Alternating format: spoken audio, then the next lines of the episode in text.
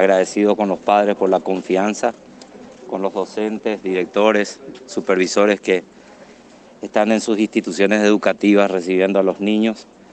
Reportes de Caguazú, de Itapú, de Alto Paraná, realmente niños muy felices en los rostros y esperemos que esa felicidad se mantenga y eso implica que todos nos comprometamos. ¿Cómo pudiste ver la educación de los niños como virtual? ¿Aprendieron algo? No, la virtualidad nunca se va poder comparar con la presencialidad imposible.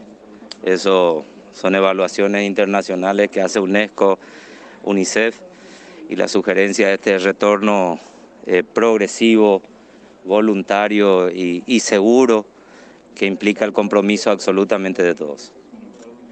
¿Qué le dice usted a los padres que de repente tienen miedo para enviar a sus hijos a las clases presenciales? Acá, por ejemplo, solo el 40% optó por las clases presenciales. Sí, no, es una opción. Todos tenemos miedo. Eso seguro.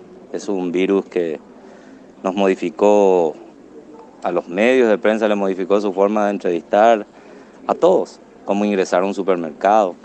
Pero no nos tenemos que relajar. Por un lado decimos tenemos miedo, pero fuera de...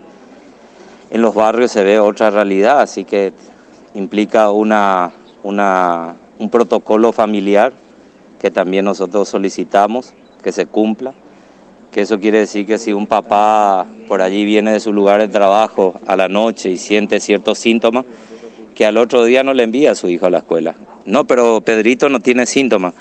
De igual manera, sacarse la duda primero el padre, la madre, y si hay algún tipo de contagio dentro de la casa, avisar a la escuela, no hay ningún problema. Eh, esos días se pueden recuperar y los niños vengan eh, lo más sano posible y salgan de aquí también de la misma manera.